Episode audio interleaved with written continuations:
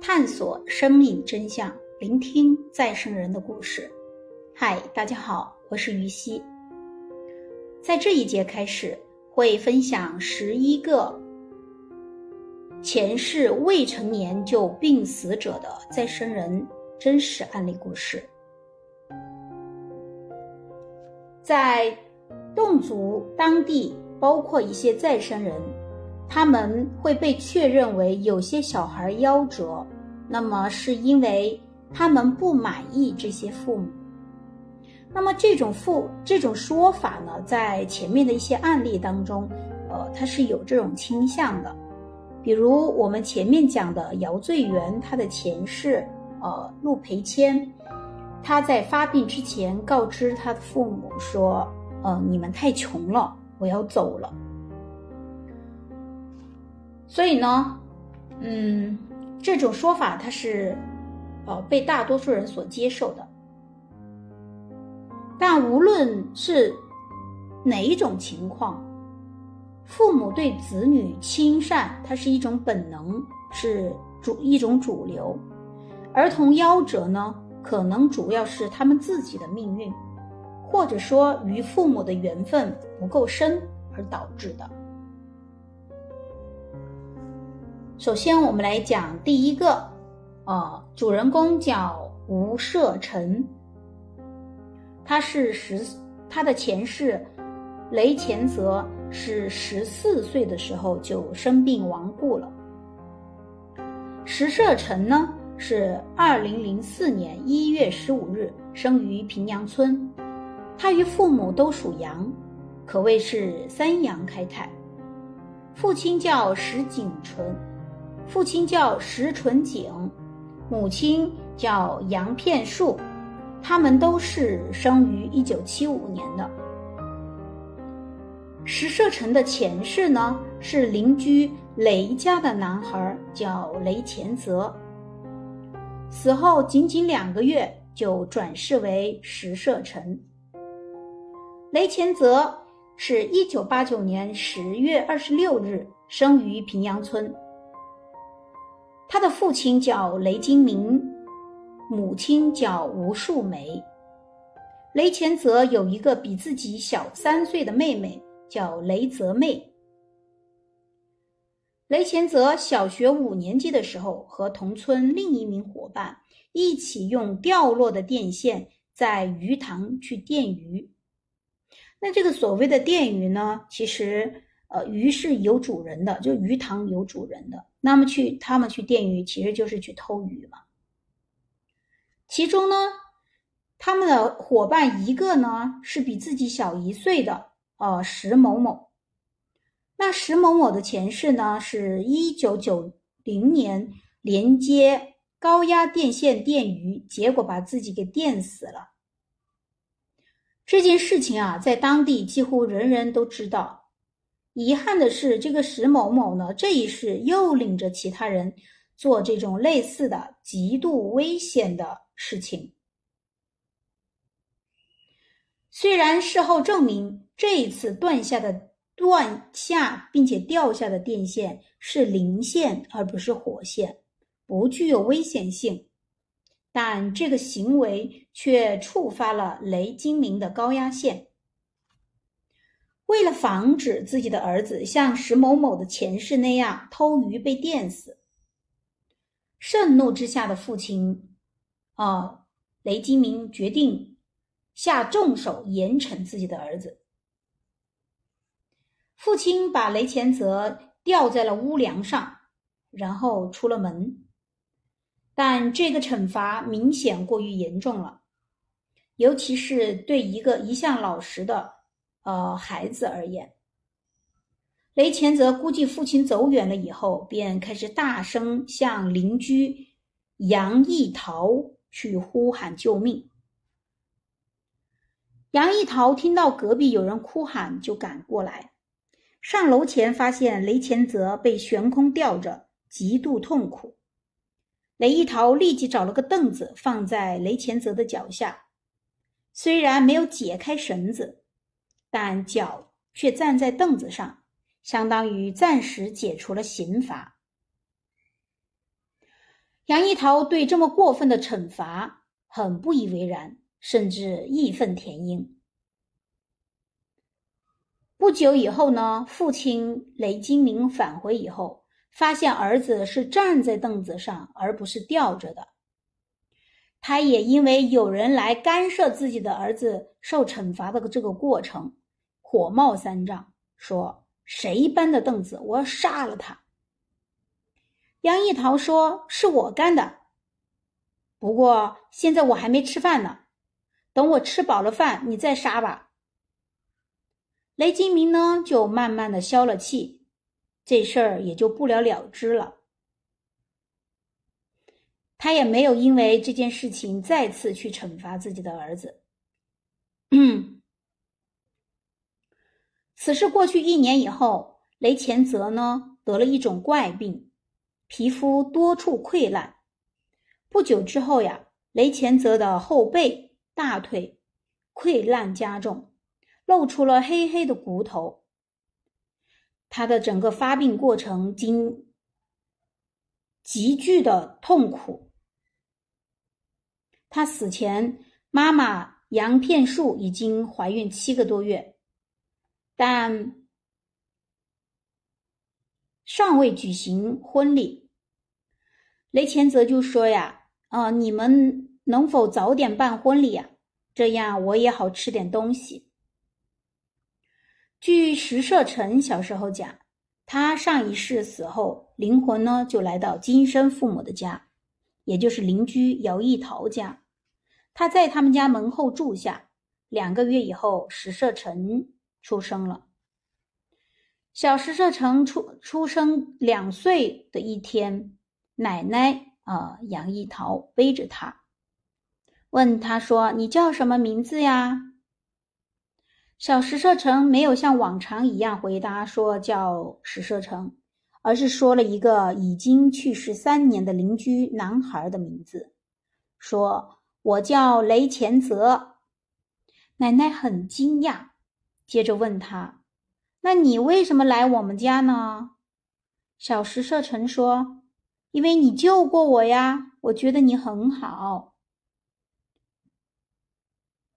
因为雷家和石家是邻居，所以呢，小石社成的前世身份很快就得到了双方的确认。小石社成两岁时，在奶奶的陪同下，第一次回到前世家里，指着一面幕墙说：“以前这里是有门的，现在怎么没有啦？”原来雷前泽死后，雷金明改动了房屋。杨一桃问小石社成：“你以前住在哪里呀？”小石社成便拉着上一世的妈妈武树梅的手，走进他前世住过的房间，指认出他前世睡过的床，并说出了当年在此床睡觉时头部应该睡在哪里的位置。有一天，小石射成突然说：“我家桃子熟了，奶奶，你去摘给我吃。”奶奶到雷家一看，他前世家的桃子果然熟了。因为两家是邻居，雷家人便经常来看望小石射成。有时候，小石社成的父母外出干活，也会把小石社成交给雷家照看。他前世的妹妹雷泽妹已经十多岁了，更是很喜欢照看哥哥转世的小石社成。小石社成对前世父母十分的依恋。武树梅如果来看他，小石成、小社成坚决不会让他走。杨淑梅回家，他也要坚决跟着。淑梅只好玩失踪，把自己藏起来，让他看不见。这样才能偷偷的尽快走掉。石社存到其前世父母的家，他们会把带中奖标志的啤酒瓶送给他，让他去兑奖。另外，春节也会给他包红包。大部分再生人父母都会给恢复前世记忆的孩子喝红鲤鱼汤。这么做的目的，就是为了让他们尽快忘记前世。这是人之常情，因为这些孩子一旦恢复了前世的记忆，就会有不少爱前世父母超过今生父母的。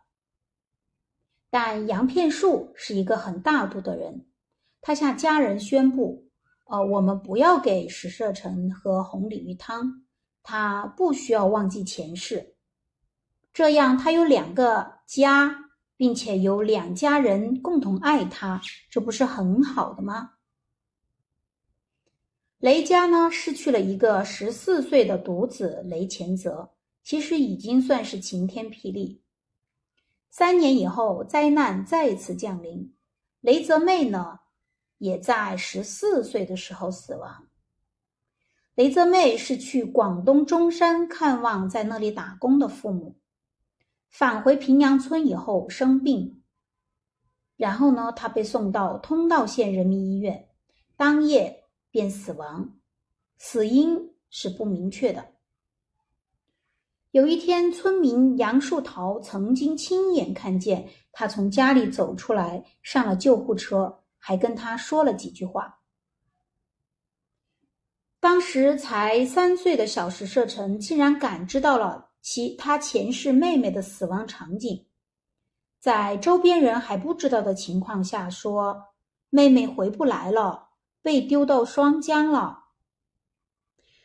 他说的回不来呢，是指已经在县医院死亡；丢呢，是指遗体就地在县城埋了，而双江镇就是县城所在的地方。所以雷家失去仅有的一儿一女，小石社城变成了他们家的一种寄托。几年前，雷家卖了老木屋，在新的地址上面建了水泥房，但只建了两层。奶奶问石社成：“你前世父母正在盖新房子呢，你长大以后要不要去住啊？”小石社成说：“嗯。”可以让他们预留好整个界面，我长大以后可以再加盖两层。雷氏夫妇以前常年在广东打工，有时候会打电话到小石社城家里，杨一桃便招呼小石社成来接电话，对他说：“嗯，你也可以称呼叔叔为爸爸。”小石社成便在电话当中称呼爸爸，但这声“爸爸”却让雷金明在电话当中放声大哭。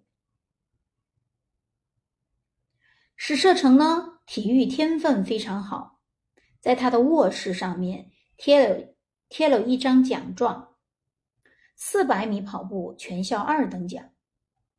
石社成如今已是不再愿意谈及前世。他说：“妹妹要是活着，我还可以谈一谈、聊一聊。但是现在妹妹没有了，我不愿意再讲前世了。我前世的父母太悲惨了，我觉得我要再谈前世，就是对不起他们了。”以下呢是石社成的自述。他说：“上辈子我仅仅活了十四年。”不应该这么早离开父母的。当时的我得了一种大病，当地治不了，后来到通道县人民医院去治，也没有治好。回到家里两年多的时间，吃了很多种草药也无效，于是就离开了这个世界。死后两个多月，我又出生到这个世界上。我的上一世叫雷前泽。这一生呢，我叫石社成。我现在说一下上辈子妹妹的事情。上辈子的妹妹叫雷泽妹，她聪明伶俐，又能干活。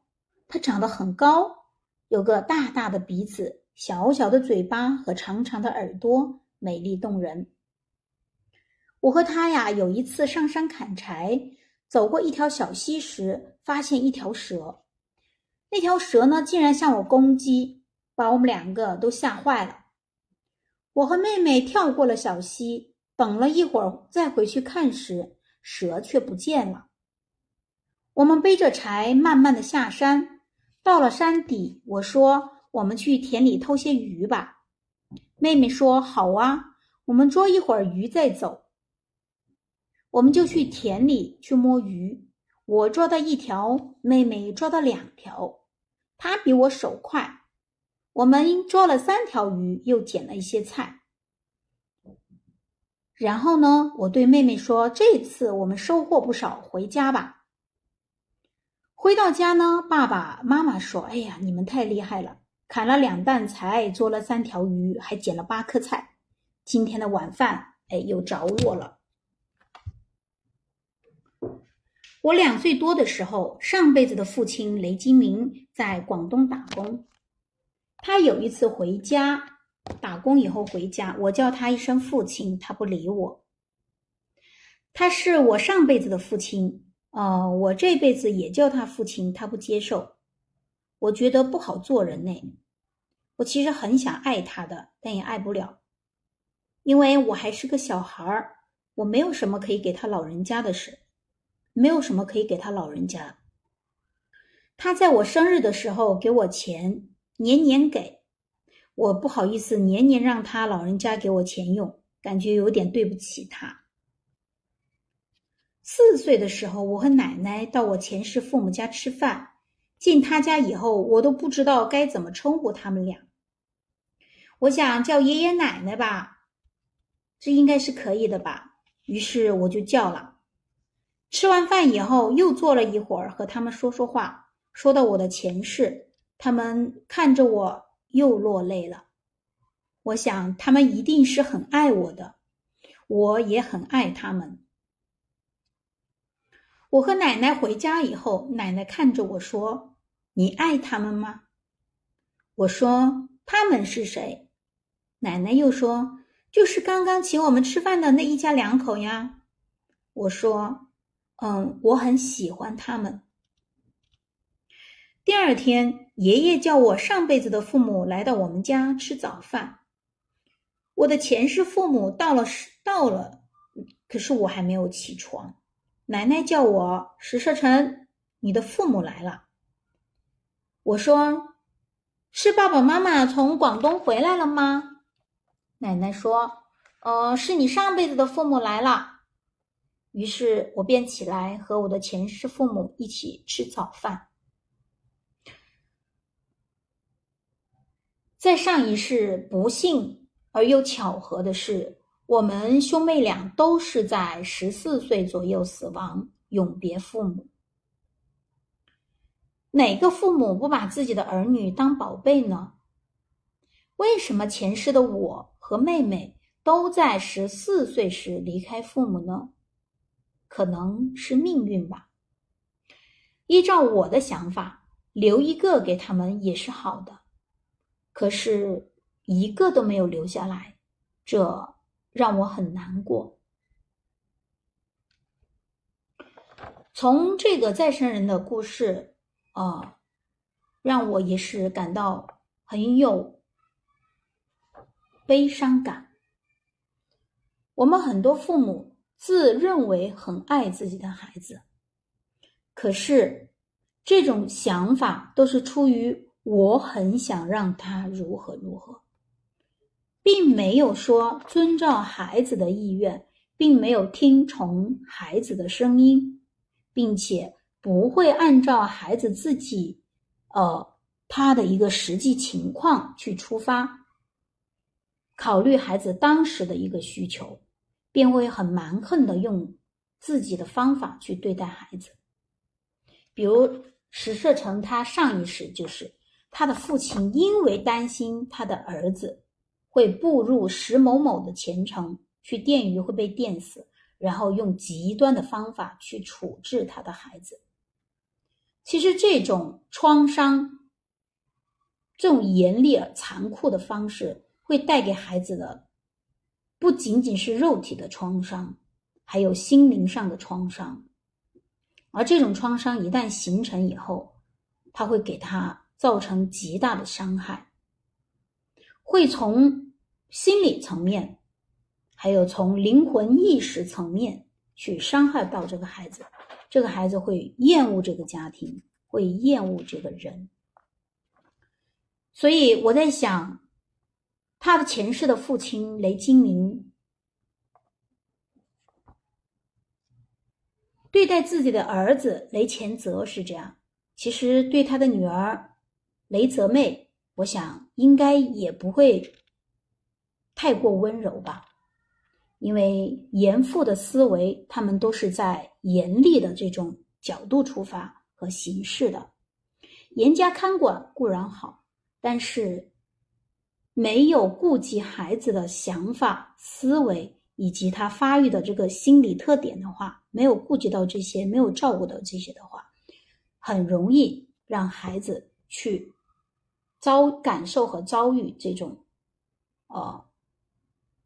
父母严厉教育下带来的一些心理应激性的创伤，所以呢，这个再生人的故事呢，让我们再次感慨：儿女是来陪伴父母的，而父母与儿女的缘分长或者短，能时刻陪伴，或者是久远走他乡，其实都是有定数的。但我们可以选择的是，在孩子在年幼的时候，我们可以温柔而坚定，有方法，并且可以循循善诱的去引导他们的人生，去指导他们的人生。好，这一期的再生人故事就分享到这儿，我们下一期再见。